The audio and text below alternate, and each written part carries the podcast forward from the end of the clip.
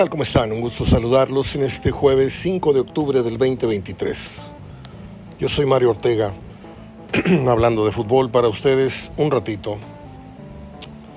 ¿Cómo le haré para no pecar de... no sé cómo decir la palabra, pero... Odio decir se los dije, pero se los dije. ¿Sí? Cuando se empezó a gestar esto de Viene Canales se empezaron a hacer las respectivas indagaciones y se descubrió que tenía un historial de lesiones. Se estudió también el perfil, qué tipo de jugador era.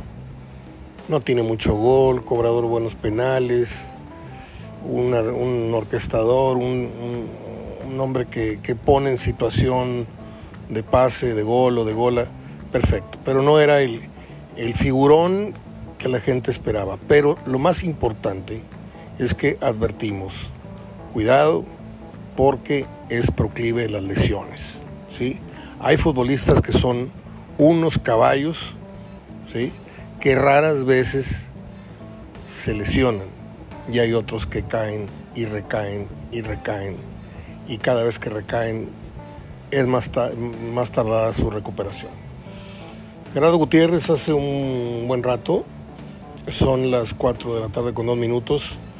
Él a ah, más, hora más temprana me mandó la notificación que confirmaba los temores y lo que advirtió Gerardo y lo que yo también advertí cuando se dio este suceso de llegar y llegar jugando y luego alinearlo casi partidos completos sin el fondo físico necesario. Es que es europeo y pues sí, pero no hizo pretemporada, ¿sí? Y aquí los torneos son de otra exigencia. No son tan bien jugados como en Europa, pero son, creo, un poco y hasta más corridos que en otros lugares. Canales está fuera por lo que resta del torneo. Y esto es pues un campeonato, un torneo de pesadilla para el Tato, bueno, para el señor Filisola, no tengo el gusto, para el Tato Noriega, que sí tengo el gusto, y para Ortiz, que nomás lo entrevisté dos veces cuando era jugador del Santos y de Tigres y no sé qué. No se puede hacer un juicio. Lo que salga de aquí en adelante va a ser un chiripadón tremendo. Si es que el equipo se acomoda sin un 9, está Funes Mori de regreso, pero pues de Funes Mori no puedes esperar grandes cosas por ahí un día iluminado te mete dos goles, un gol, por ahí pasan tres y no hace nada. Aguirre ya está listo, ya se incorpora a los entrenamientos. Nadie sabe si va a recaer, nadie sabe en qué nivel de confianza y futbolístico eh, tarde, porque es un hecho que no trae nivel futbolístico, cuánto va a tardar en adquirir su mejor forma, una forma que mostró a su llegada y que no volvió a mostrar más. Cayó, no en la lesión, cayó en baja de juego y luego la lesión. Entonces, para mí, este torneo es fallido. No estoy diciendo con ello que ya tiren a la basura el Monterrey. No, puede calificar cuarto, quinto, no sé. Igual se sale de la película, séptimo, noveno, no sé. Pero igual este, califica en cuarto y van a decir, ¿qué pasó Mario? No, ¿qué, qué? Bueno, vamos a ver si ese va a ser el arte de, Ortiz, porque es bien fácil decir, no, pues este, el beneficio de la duda de Ortiz es, que le vamos a dar otro torneo porque hay que verlo con el equipo completo. Que no hay técnicos que con menos que esto han salido adelante. Odio ponerles el ejemplo casi siempre de aquel equipo de la piedad con Bucetich que con muy poco plantel no, no comandó, de, no de punta a punta, pero no terminó acaso como líder general. Ya luego la liguilla es otro baile. Ese es el arte de un buen entrenador, el saberle detectar a los, a los inéditos, a los de no tanto cartel, saberles detectar quiénes están ya para, para cargar con una responsabilidad, llámese jóvenes, llámese muy viejos, pero les inyectas una mentalidad, les das confianza y, les dices, con ustedes esto tiene que salir a flote, este barco tiene que... Entonces, pues dirigir a 11 estrellas pues, no tiene chiste. prácticamente no tiene chiste y todavía sí no hay, no hay éxito asegurado. Pero qué mala pata la de Ortiz. Llegó pensando que arribaba un plantel, una institución, no quiero cometer una barbaridad, pero pues si no parecida, al menos este, no tan mediana, no bajó tanto de nivel. Y resulta ser de que Monterrey empezaron a caer como soldaditos los llamados referentes, Berterame, Aguirre, eh, Eric Aguirre y no sé quién y no sé cuánto, y, y, el otro lastimado y el otro suspendido y el otro... Y de repente te quedas con que del 100% de aparente potencial con el que contabas para aspirar eh, francamente a un a un, una etapa primaria que es este esta meta eh, previa a la liguilla que es la calificación que es una obligación y este y una obligación en los primeros tres sitios ¿eh? tampoco vamos a calificar en seis en sexto no tienes que hacer un buen torneo para que eso prometa que a la afición que vas por un, por un título pero ya si calificas en sexto pues por ahí, si tienes chance, te cuelas en la final, ¿no? Por esas cosas del fútbol. Pero no. Se le volteó el chirrión por el palito y hoy el Monterrey es un verdadero, para mí, desastre. Para mí. No sé si, si esto tenga compostura, si esto tenga eh, algún ángulo de positivismo donde usted lo pueda estar viendo, yo no yo francamente no es porque me guste ser pesimista por, por hacer deporte, como dice por ahí alguien. Le mando un abrazo. Pero pues hay que ser sinceros. Yo soy mucho de poner ejemplos. Me voy al toro, me voy al box, me voy al béisbol, me voy. Ahora me voy al automovilismo. Tú tienes un auto de carreras y el vecino tiene un auto de carreras. ¿Sí? y traen una máquina parecida en tamaño, pero no sé si, si en el funcionamiento. Entonces, el otro tiene una bujía muy importante que se llama Guiñac, y otra que se llama Pizarro, y otra que se llama Carioca, y otra que se llama Nahuel. Y tú tienes una que se llama este, Andrada, dices tú, bueno, pues es una bujía argentina, quién sabe cómo venga. Y luego una muy afamada española, no, pues ya se fundió y luego la, de Berterame, este, pues ya se tronó.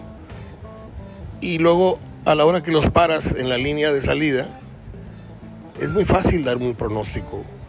Tú le quitas a este carro, le quitas el 40, el 50% de su real potencial contra un equipo que está hoy, además de ser el monarca, ser el campeón, pues está en un si no óptimo, está muy cerca de su mejor nivel.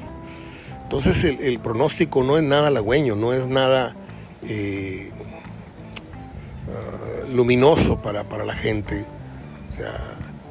y de aquí se derivan muchas vertientes, eh, porque con qué ganas o con qué ánimo vas a ver a tu equipo si sabes que está incompleto, pero ya compraste por adelante el abono es que los rayados de corazón, está bien, hombre, ese, ese verso es de ustedes. Pero, pues yo cuando compro un pase para la temporada de, del SAT, por ejemplo, o, dices tú, van a venir estas obras de teatro y, y resulta ser de que, no, fíjate que el actor español, el actor ruso o el ballet que iba a venir, pues no va a venir siempre ese, va a venir. Ah, caray, y yo lo compré con la intención de ver a los mejores bailarines rusos, o ver el agua de los cisnes, o ver el cascanueces, y te cambian la jugada y te ponen un baile regional de Tamaulipas dices, no, espérame, espérame, yo no, no, no, no compré el abono por adelantado para ver esta temporada de bailables muy, rascua, no rascuaches, muy, eh, muy regionales, pues para decirlo respetuosamente. Eso le puede estar pasando ahorita a la afición de Monterrey, se puede sentir no defraudada porque las lesiones son parte del juego, pero sí, sí bastante decepcionada, ¿no?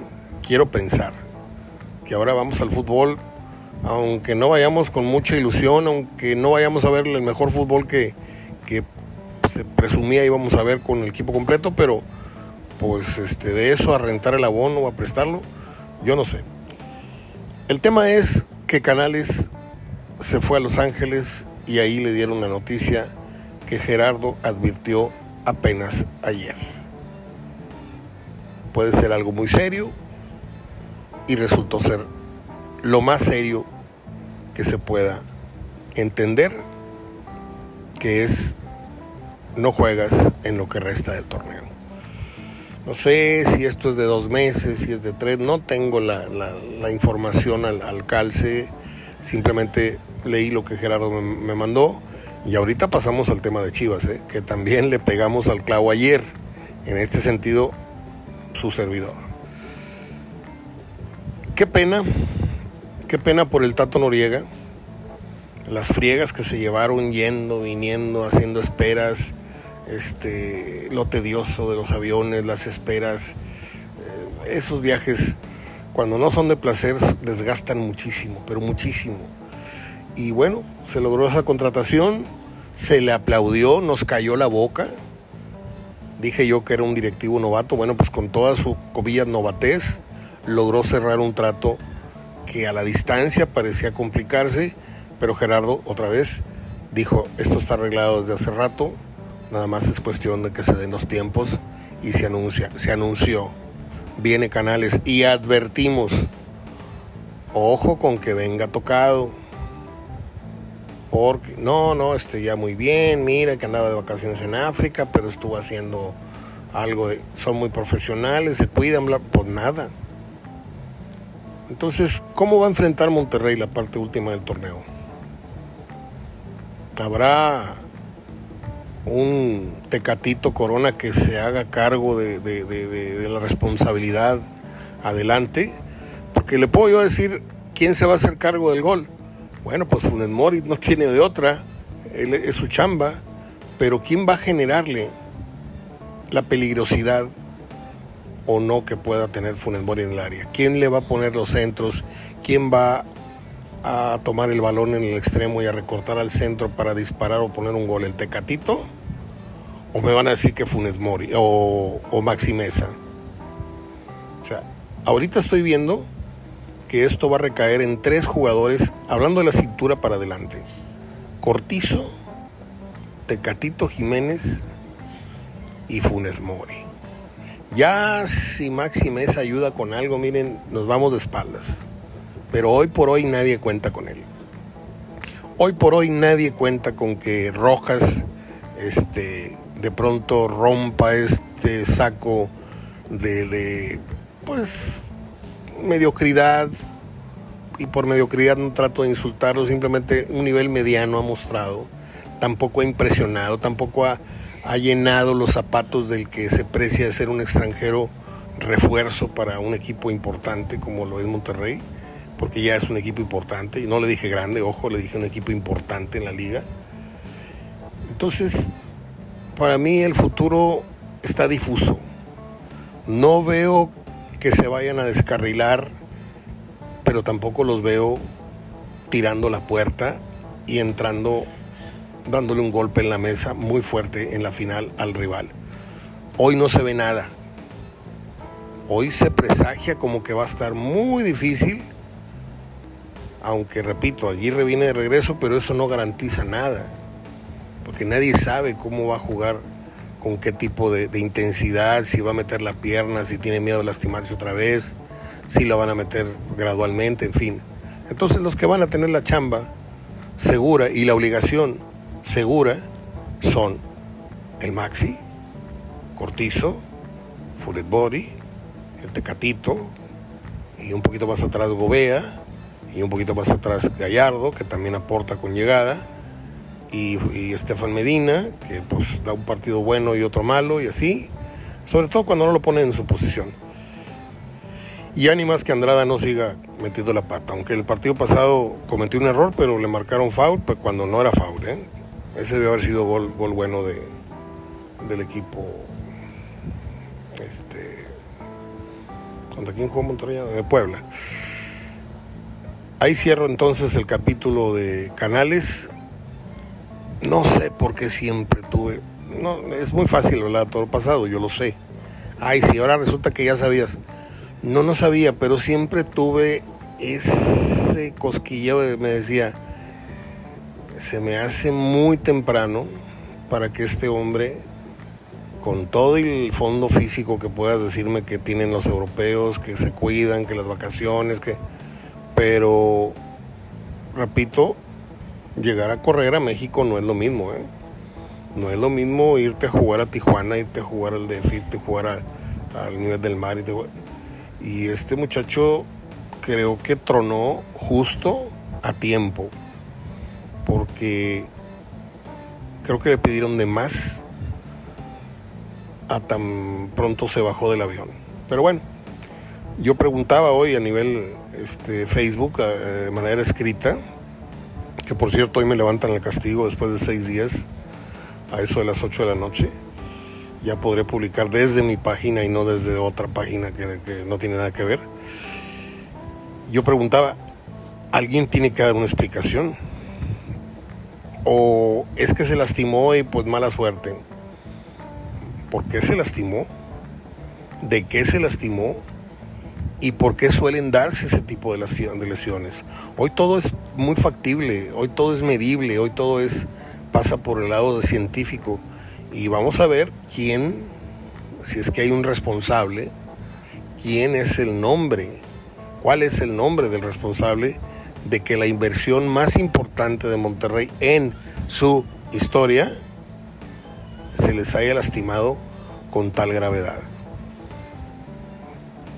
Tato Riega palomeó la inmediata incorporación al campo de Canales fue decisión propia de Ortiz, fue por eh, ganas o pedimento del propio jugador, quiero llegar jugando. ¿Quién tiene la culpa? ¿Fue por con la anuencia médica? Alguien tiene que, en alguien tiene que caer esta papa caliente, ¿eh? porque si nos vamos como en la política, este, lo que iba a costar el tren que iba a costar 120 ahora cuesta 480 y nadie te da una explicación. No, papá. Acá en el fútbol por lo menos que alguien salga y diga, este, pues teníamos pensado esto, pero no va a pasar. Mire, bueno, mejor no digo nada porque tengo al, utilero y al doctor de los rayados este, en mi página y no los quiero, no los quiero ofender, sobre todo al, médico, pero sí tengo algunas dudas de que se hayan quedado callados personas que debieron haber elevado la voz. Vámonos tranquilos con canales, me parece que le están dando muy recio, muy rápido. Eso es a la distancia. Repito, usted me puede decir, pues sí, Mario, pues es bien fácil hablar todo pasado, ahora resulta ser que le pegas a todo. No, no a todo, pero le pegamos en lo de Paunovic. Oye, Gerardo, no se irá a decepcionar. Bueno, pues ayer mismo se estaba dando la nota. Ahorita voy, voy con eso. ¿eh? Y también advertimos, muy bien, qué bueno que viene el español, pero ojo con que las lesiones. Y miren, ¿cuánto hace que pisó por primera vez, vistió por primera vez la camiseta? Y ya estamos hablando de un torneo fallido para él y para el equipo probablemente. En fin, Panovic está decepcionado. Yo apenas ayer le preguntaba a Gerardo, oye, ¿y no pasará que este hombre se llegue? Pues sí. Me siento decepcionado, abro comillas, por lo que pasó esta semana. Si uno no quiere escuchar, no quiere obedecer, entonces tiene que asumir las consecuencias por mucha estructura que tengamos, el individuo es responsable de sus hechos y de sus actos, dijo el hoy todavía técnico de las Chivas, Beljo Paunovic, o Belko. Entonces eso provoca que como siempre están ellos con una velita prendida, aunque estés en funciones en un equipo, pues al darte cuenta el desmadre en el que te viniste a meter. Porque te pueden tener viviendo en la mejor zona de Guadalajara, te pueden tener viviendo en el mejor este, colonia cerrada o edificio de condominio con alberca, con vista las mejores puestas de... Pero si estás dirigiendo una bola, perdón por meterlos a todos, pero si estás dirigiendo a un conjunto de jugadores muy disímbolos, muy, muy revueltitos, unos quieren matarse por jugar y otros que ya lo tienen todo, ¿sí? te están echando a perder tu trabajo y a los jugadores. Que a lo mejor es lo mismo. Echas a perder a tus compañeros y, tu trabajo, por ende, tu trabajo como entrenador. Entonces yo ayer le decía a Gerardo, oye, ¿no se irá a decepcionar? No creo, no, pues sí. Tronó y tronó en serio y el técnico este, habló con la directiva y les dijo que tiene un ofrecimiento, ¿sí? Para irse a dirigir, no me acuerdo qué equipo, ahorita les digo, se me olvidó, este, el Málaga, no sé, ahorita, ahorita veo.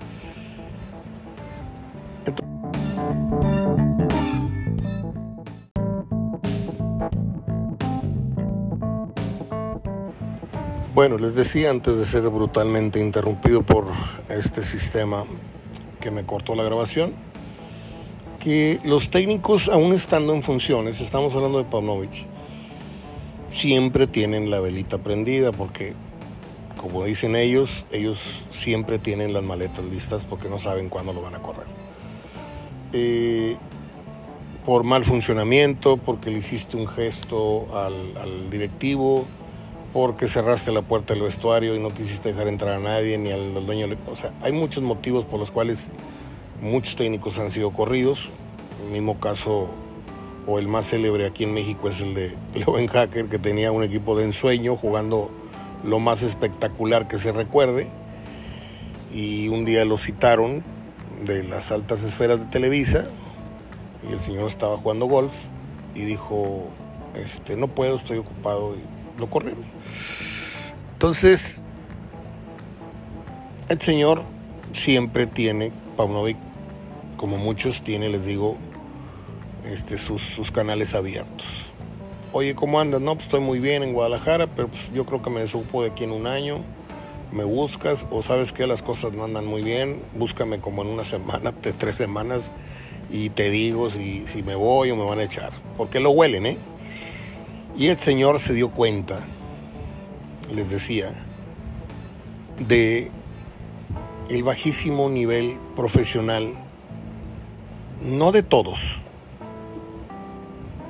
El de dos o tres es gravísimo y el del promedio es, pues, nivel México, nivel profesionalismo del futbolista mexicano, mediano. No hay compromiso con el entrenamiento, no hay máximo esfuerzo, no hay entrenamiento invisible, que te cuides, que te comas bien, que eso sí, los pesan todos los días y que no sé qué, los cuatro, pero pues como he dicho siempre, siempre lo he dicho en este espacio, lo he dicho infinidad de veces, el futbolista de hoy en día, y estamos hablando de entre los 20 y los 30, 32, 33, 34, porque todavía hay futbolistas de 34, 35 años que se comportan como chiquillos y están sentados como el chicharito enfrente de una, de una computadora como de cinco pantallas jugando a, los soldaditos y a la pista de carreras y, a los Space y un montón de, juegos este, y se crean equipitos y, y dices tú, ¿en serio? A tus treinta y tantos años ¿Eres amante de los videojuegos? O sea, ¿cuántos libros te has leído en el último año? ¿Cuánto has, este, te has preparado? Ah, no. Todo es distracción, videojuegos, apuestas, casinos. Bueno. Entonces, el futbolista hoy día no se sabe cuidar. Y no solamente no se sabe cuidar, Vamos por unas tortas ahogadas, vamos por unos taquitos de carnitas, vamos por... ¿Sí? Se toman sus cheves, llegan medio crudos, se avientan todos los remedios caseros para no, no, llegar apestando alcohol, no llegar este, transpirando alcohol porque te huelen, te huele el preparador físico, te huele el entrenador, se te nota en la mirada el velo de cansancio, el velo desvelado. Y todo eso lo sabe el técnico. Aparte, no se sabe a qué horas apagaron el foco, ni en la concentración, ni en sus casas. A veces les dan las 2, 3 de la mañana. Ay, güey, no me tengo que... Adiós, ya me tengo que dormir y pum, apagan. ¿Y a qué horas tienes que parar? A las 8. ¿Para qué? Para estar en entrenamiento a las 9. Llegar a desayunar a la, a la casa. Entonces, ya vas contra reloj, tu organismo ya no está trabajando como relojito. Y eso sí lo hacen los europeos. El futbolista europeo sabe que esa es su carrera, como una universidad. ¿sí? La universidad te da una carrera para que luego de ahí subsistas, vivas, crees un patrimonio. El futbolista europeo sabe que esa es su carrera, que le va a generar un ingreso durante los años que se mantenga en buen nivel y de ahí negocios, propiedades, Hugo Sánchez tiene montones de propiedades en Madrid, pero montones. Ya les he dicho, yo hace, en los noventas, me hospedaba en, en la, la, avenida Tlalpan, la que lleva al Estadio Azteca, creo que se llama Avenida Tlalpan, no me acuerdo. Y me hospedaba ahí en el Hotel Real del Sur, un hotel tototote, y era propiedad de Hugo Sánchez. A cosa de cinco minutos del Estadio Azteca. Eh, ¿A qué nivel? Porque uno echa el video para atrás y ves a un Paunovic este, justificando y, y, tratando de levantarle la moral a los equipos en las ruedas de prensa y motivando al jugador y diciendo vamos a trabajar para rescatar la mejor versión de Alexis Vega. Fíjese, hace ratito lo que son las cosas. Hoy no puedes abrir el hocico tan fácil porque todo queda registrado en la internet, todo aunque publiques un tweet y lo borres, no falta quien te lo retrató, quien te le hizo una captura y te sacan lo que dijiste y lo que te acobardaste y lo que retiraste. Sale eh, Alexis Vega, no, este, ya creo que ya entendí el mensaje, este, lo hablé con mi esposa y, y no sé, y, y, pues ahora sí, ya, entiendo mi rol, el líder del equipo y, y no sé qué, dices tú, bendito sea Dios, ya le cayó el 20 a este muchacho el que me dicen que es un gran jugador. Bueno. Y mete unas muchachas a la, la, concentración, por favor. Y luego las mujeres que no tienen esas, no todas, ¿eh? No se vayan a ofender.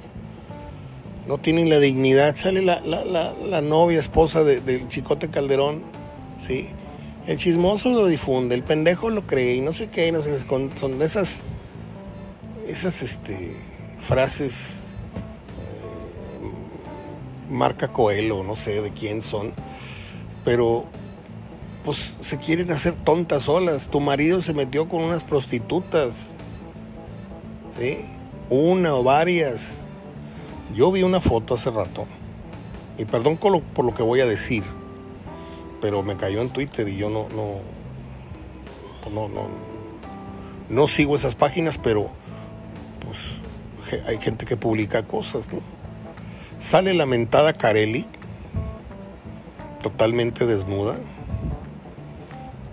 y mostrando su, ¿no? Así con los deditos abriendo su... Y dicen que esa fue, entre otras, una de las mujeres que amenizaron la pachanga en calzoncillos y sin calzoncillos en, la, uno de los cuartos. Entonces imagínense de lo que estamos hablando.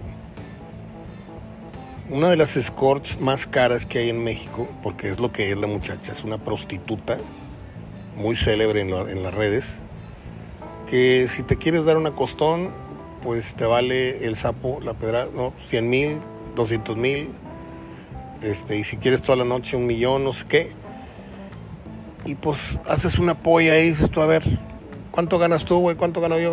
Órale, pum, vamos a poner 300 cada quien. O 100 mil pesos cada quien. Que la vieja se vaya bien forra de billetes, pero que nos dé batería a los tres. ¿Sí? Es impresionante. Es impresionante la manera tan irresponsable No solamente para con su carrera, para con sus familias, para con los niños y los jóvenes que los tienen en un pedestal. Porque usted cree que los papás hoy día le pueden tapar las orejas o le pueden apagar la pantalla del celular o, del iPad a los chavitos que le van a chivas. No, mijito, no, no te enteres de eso. Oye, papá, es cierto que Alexis, este que tengo atrás en, el número y el nombre de la, camiseta que me compraste, es cierto que lo corrieron porque metió a unas mujeres al cuarto. ¿Qué tipo de mujeres, papá? ¿A poco son las que salen bailando en un tubo? Y todo eso ya lo saben los niños. Entonces, es un. Es perder de alguna manera algún sentido de la virginidad de los niños. Les abres los ojos. Ah, entonces, eso es ser hombre ser hombre es ganar mucho dinero y contratar prostitutas y engañar a tu mujer con la que tienes tus hijos. Y entonces hay un montón de mensajes subliminales ahí que van en combo. Por eso hemos insistido tantos y tantos y tantos años. Es que Mario separa a Maradona de la persona. No, no se puede. Porque cuando tú llegas a esos niveles, adquieras, te guste o no, una responsabilidad social, no nada más deportivamente eres la punta del tren, no. Eres un ídolo, compórtate como Messi. Eres un ídolo, compórtate como Cristiano, que tiene a su mamá en un, en un ¿cómo se llama? La tiene en un nicho. Siempre, siempre su mamá con él, la cuida, la, protege, le da todo. No soy muy fan de Cristiano, pero por esa sola eh, perfil que me, que me ha mostrado tiene todo mi respeto. Lo de Messi es increíble. ¿Y lo de Maradona? Sí, que la contrarrechupen y que la en el orto y que la la que los parió y que no sé cuánto y la concha de no sé qué, que... A la mitad del pueblo argentino, se los he dicho muchas veces, a la mitad del pueblo argentino es el ídolo y la otra mitad no sabe ni dónde meter la cabeza de vergüenza. Alexis Vega no sé si le van a cortar la cabeza, porque pues Chivas sabe perfectamente que no se lo va a poder vender a nadie. Y lo mejor sería que lo multasen. Mire lo que voy a decir, no estoy de acuerdo, ¿eh? pero creo que en materia de negocios yo le aplicaría una multa, como trascendió, que por ahí es de medio millón de pesos la multa. Y pues lo metía. A ver si se vuelve a revaluar porque ahorita está devaluado y si lo corro, se devalúa más. Pero ¿sabrá acaso, acaso Alexis Vega que esos 2, 3, 4 millones de pesos que hoy gana al mes, al mes, de un día para otro se pueden convertir en 0.00?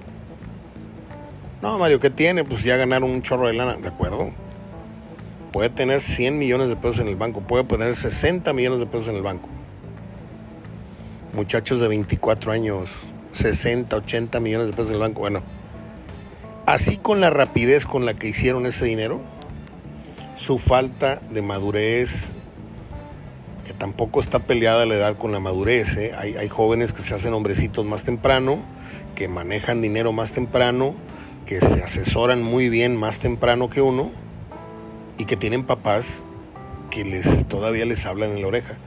Bueno, pues Alexis Vega está cortado por la misma tijera que otros futbolistas que han ganado todo y lo han perdido todo en cosa de nada. Hace, hace un buen rato, a las cinco y media de la mañana, me, entró un mensaje en WhatsApp de un querido eh, amigo hermano de cuarenta y tantos años de, de conocernos.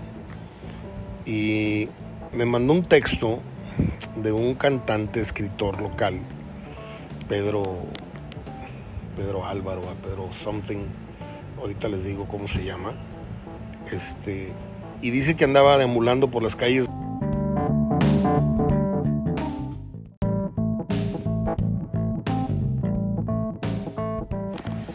Bueno, pues aquí voy con otro archivo, no sé en qué momento se cortó. Ya no voy a checar el WhatsApp porque se corta la grabación. Aparte se mete un comercial ahí de Shane, no sé qué empresa.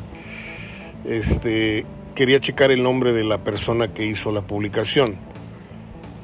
Ah, en resumidas cuentas, andaba él caminando por no sé qué ciudad de Brasil, por no sé qué calle, se topó con una tienda que vende ropa usada. Estaba el tambache ahí, vio dos, tres garras que a lo mejor le llamaron la atención, en muy buen estado. ¿Y dónde se va a dar cuenta?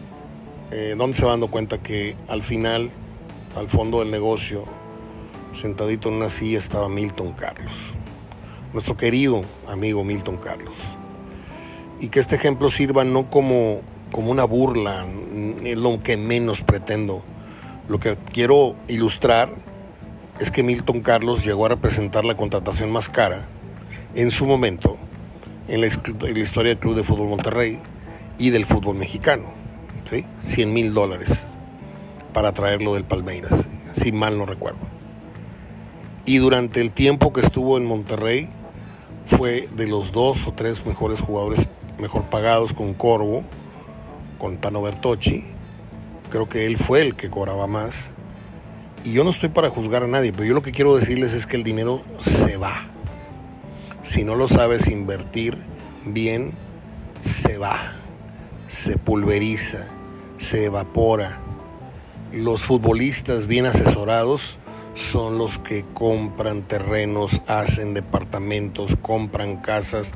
Mire, Bucetich ha hecho tantísimo dinero, pero la mitad de lo que ha hecho lo ha hecho comprando residencias, remodelándolas y vendiéndolas en 15, en 20 millones. Yo he visitado tres casas. Me ha llevado a visitar tres casas. Una se quedó a vivir y las otras estaba reparando. Y, a Luis Hernández le vendió en el DF y al otro le vendió no sé dónde en Guadalajara. O sea, un tipo muy informado, muy asesorado en los negocios. Y dices tú, Milton Carlos. Milton, Carlos, Bahía, ¿cuánto le gusta que ganaba Bahía? Tampoco era millonario, pero tampoco le pagaban 10 mil pesos al mes. Bueno, pues Bahía acaba de estar en el hospital y ahí se anda haciendo la, cooperacha para ayudarle con, pues, con medicinas y con cosas.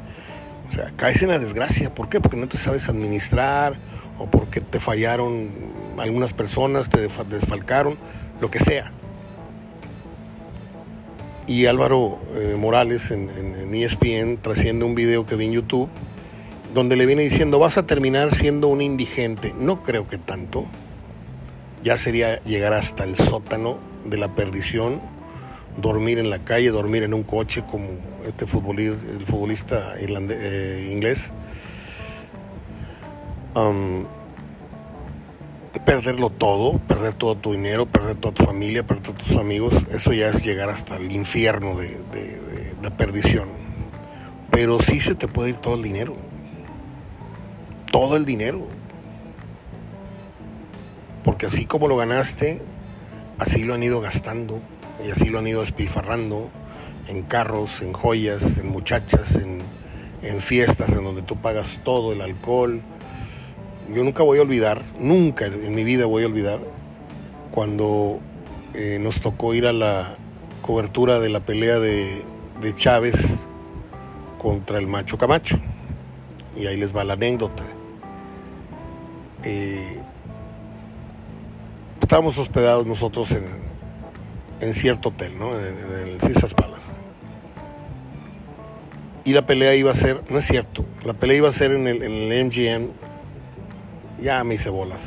Iba a ser en el Thomas Mack Center, ¿sí? Pero nosotros llegamos al MGM o al, al César Pal, no me acuerdo cuál fue. Y de repente, pues, te encuentras todo tipo de, turismo en los pasillos, en el hall, ¿eh? y empezamos a ver una bola de Mexican Curios que desentonaban totalmente todos traían una camiseta negra y una banda roja en el pelo. Y dije, bueno, mucho mexicano que viene a ver la pelea. Y me dice un botones, no. Todo el piso fulano de tal está pagado por Chávez. Son no sé qué tantas habitaciones, cuádruples. Y todos son amigos del barrio y familiares. Y el novio del novio de la novia, el cuñado, el amigo, el drug dealer, el no sé qué, no sé qué, y todos los gastos los pagó Julio. Aviones, hospedaje y cuentas de comida. Estoy hablando de septiembre de 1992, que fuimos a narrar esa pelea para Núcleo Radio Monterrey y en donde tuve a Anthony Quinn así al lado mío. Nos tocó la suerte tenerlo muy próximo. Y ahí te vas de espaldas. Dices tú, ah, caray, pues cuánto está ganando Julio para pagarle la risa a toda esta bola de gorrones.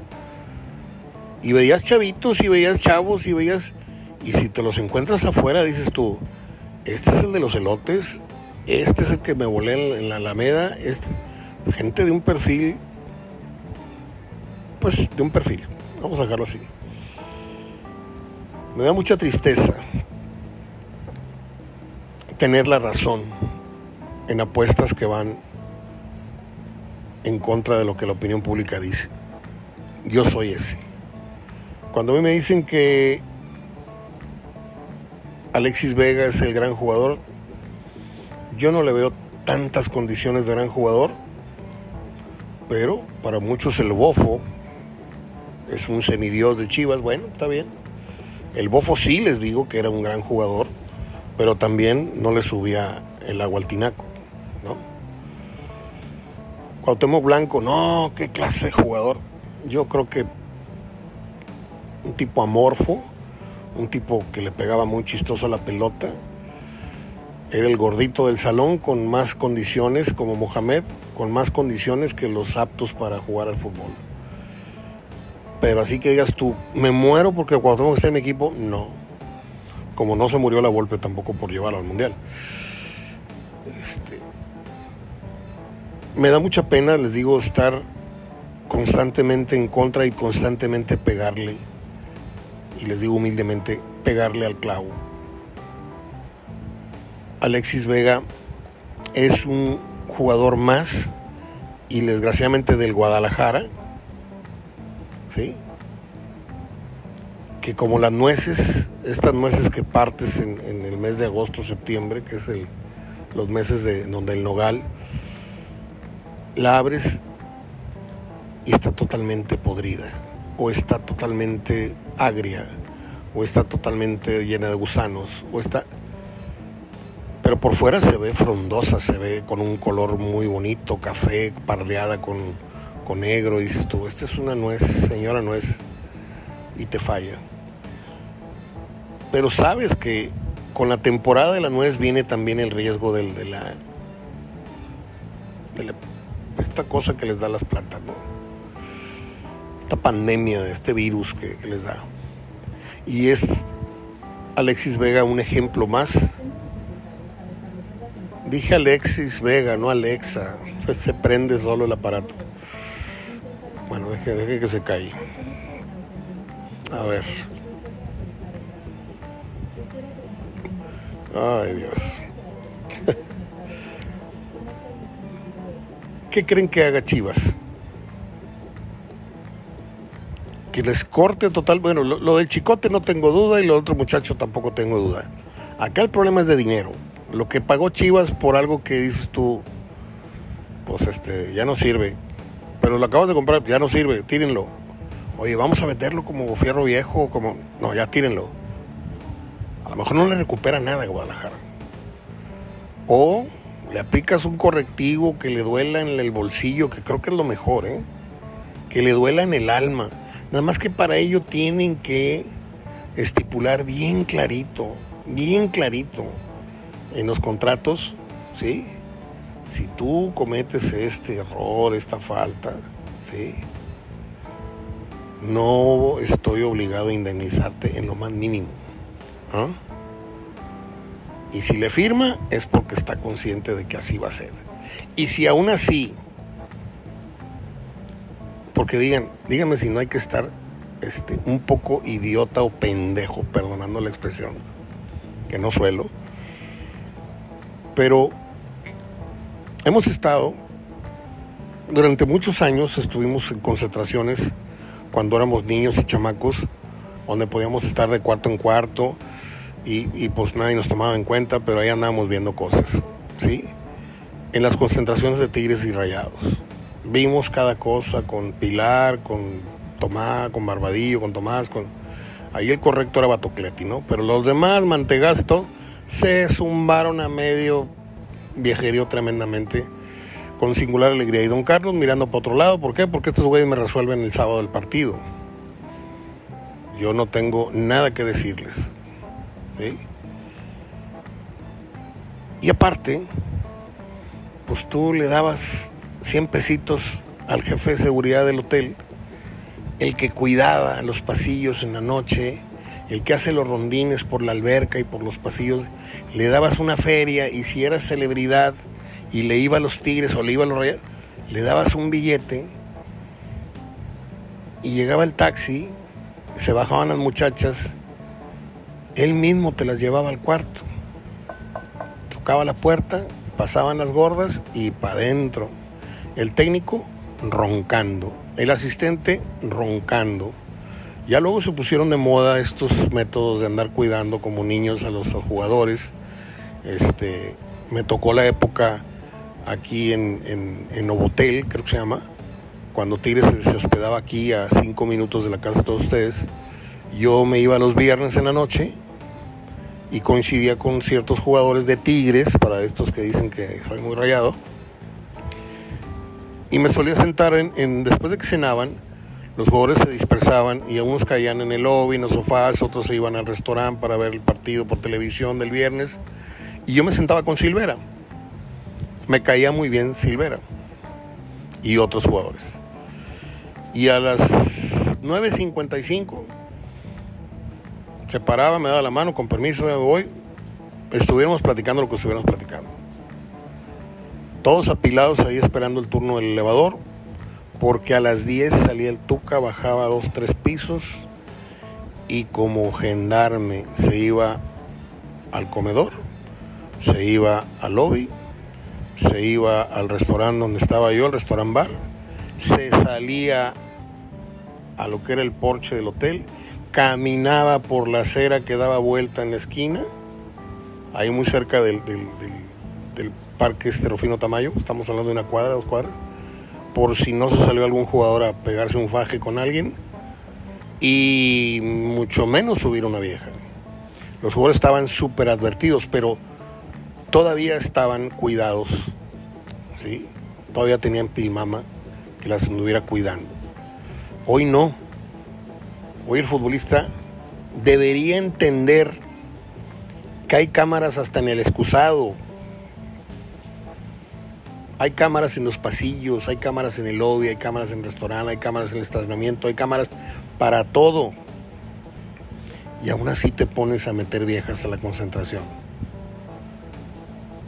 Pues oye, mejor salte, salte a las 12, si tanta calentura tienes, salte. Y ya si te ven las cámaras, ¿a dónde fueron? Pues no, se me atacaron unos tacos, profe.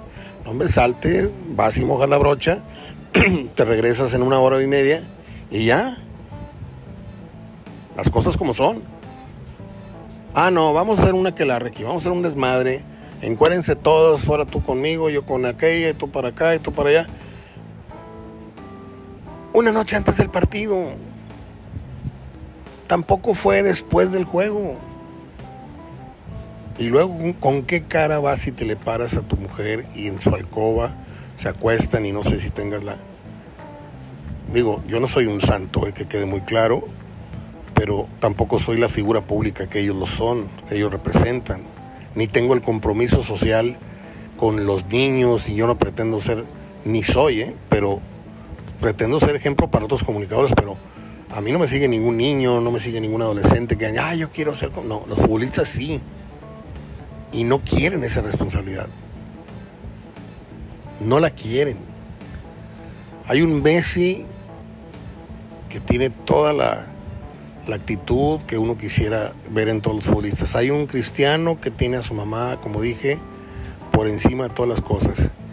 Y hay un Maradona que sale en una rueda de prensa que la recontrachup. No, dices tú, espérame, espérame. No, pero es que yo no quiero ser ejemplo, yo quiero de nadie. Pues no lo seas, pero tampoco, este, ¿no?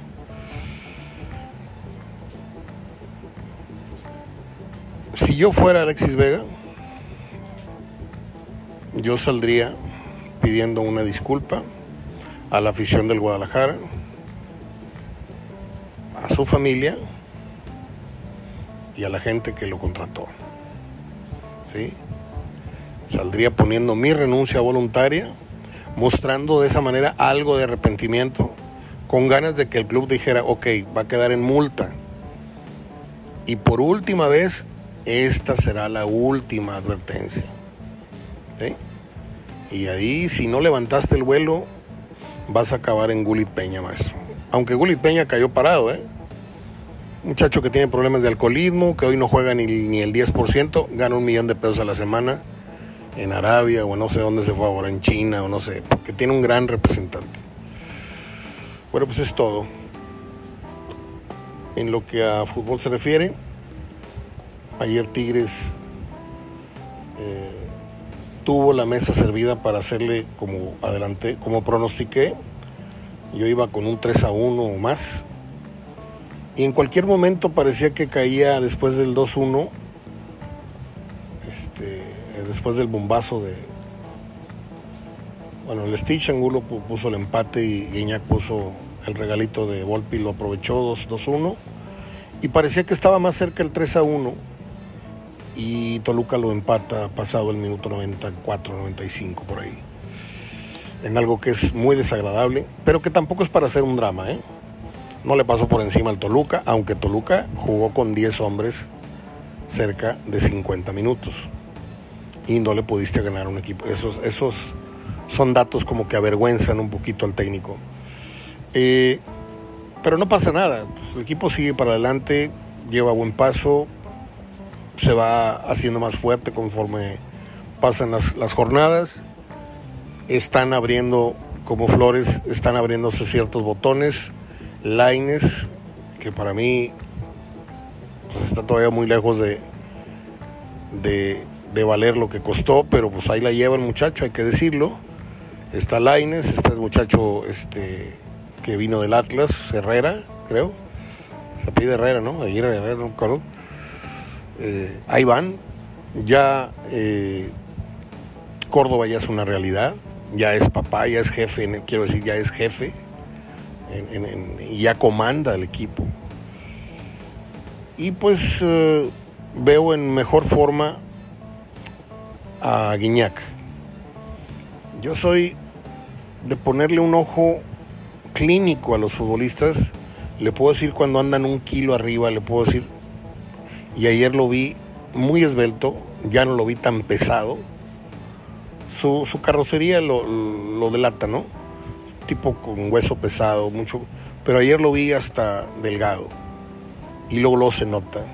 Cuando Guiñac arrastra la carrocería y cuando anda bien. Me gustó el festejo.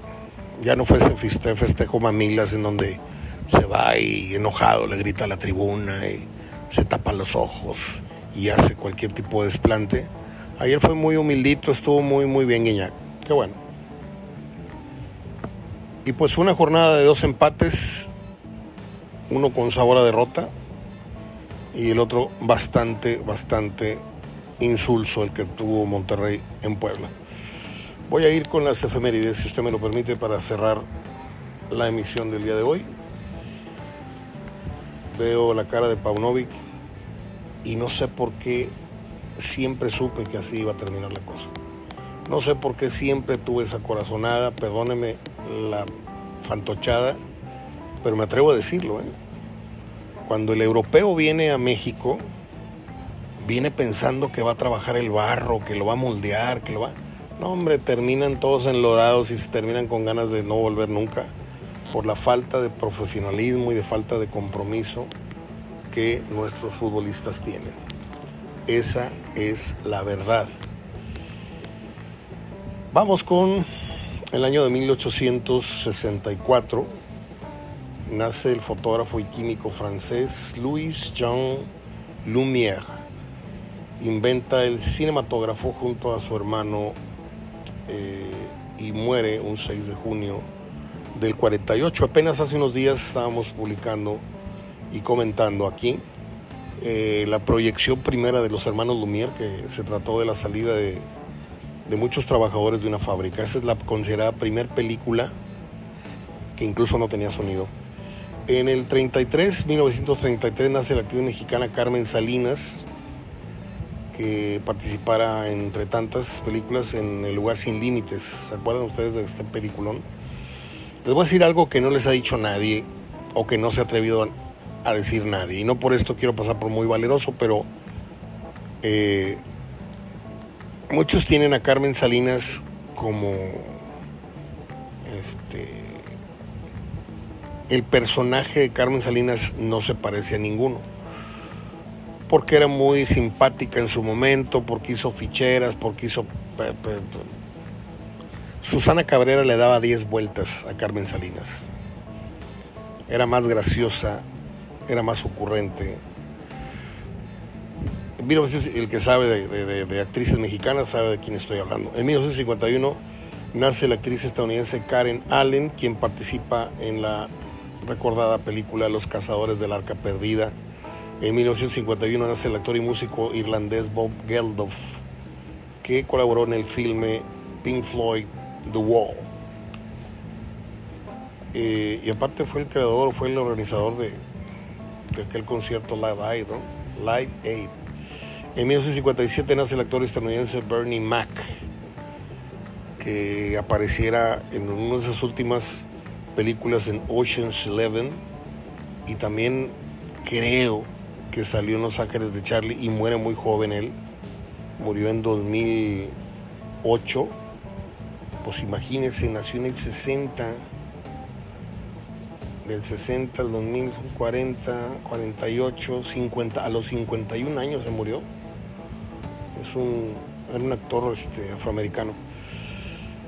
1960 nace el actor estadounidense Daniel Baldwin. No, yo a los Baldwin los tengo vetados, ninguno me cae bien.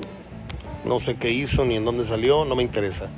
En 1967 ah, nace el guapetón actor inglés Goy, no Goy, ¿cómo Goy?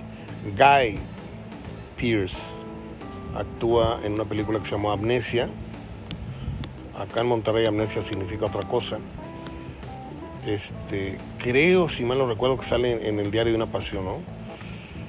Y me brinqué el año de 1902 porque un día como hoy, en esa fecha, nacía Larry Fine o Larry Finn. Este fue uno de los tres chiflados. Murió un 24 de enero del 75. Los tres chiflados eran divertidísimos, pero divertidísimos.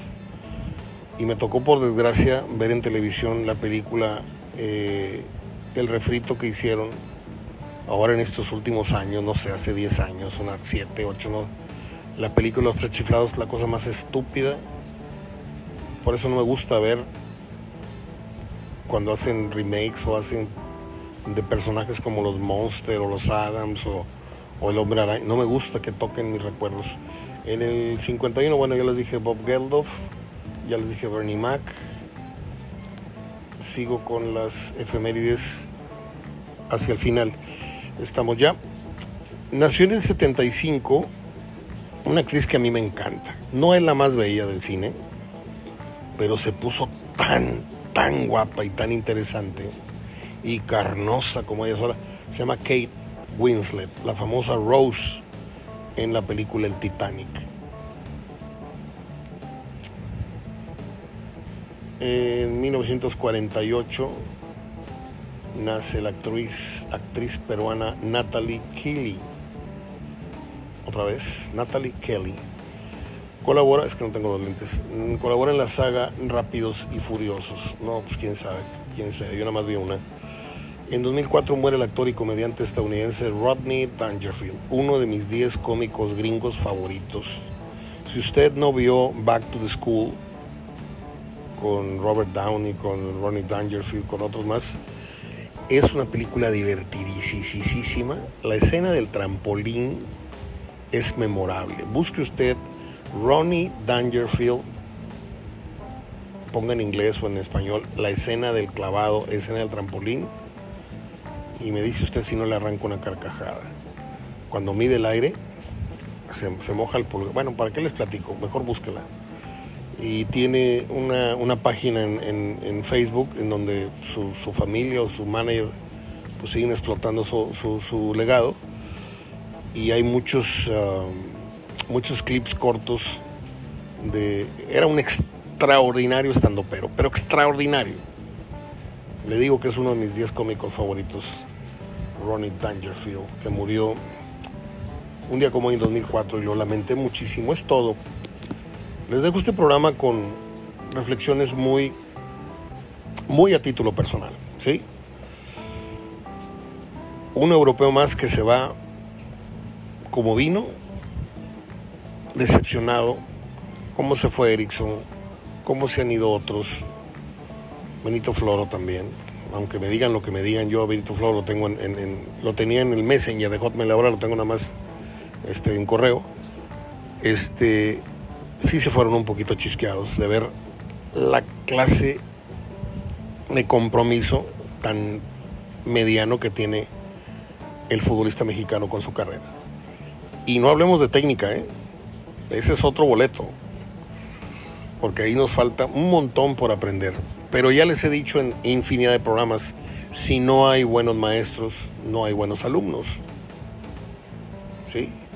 ¿Cómo queremos que los niños lleguen y suban a los 14, a los 16 años si no les enseñaron desde ese entonces conceptos y sobre todo la técnica individual? Y sin técnica individual no hay rapidez en el juego y sin rapidez no hay sorpresa y sin rapidez...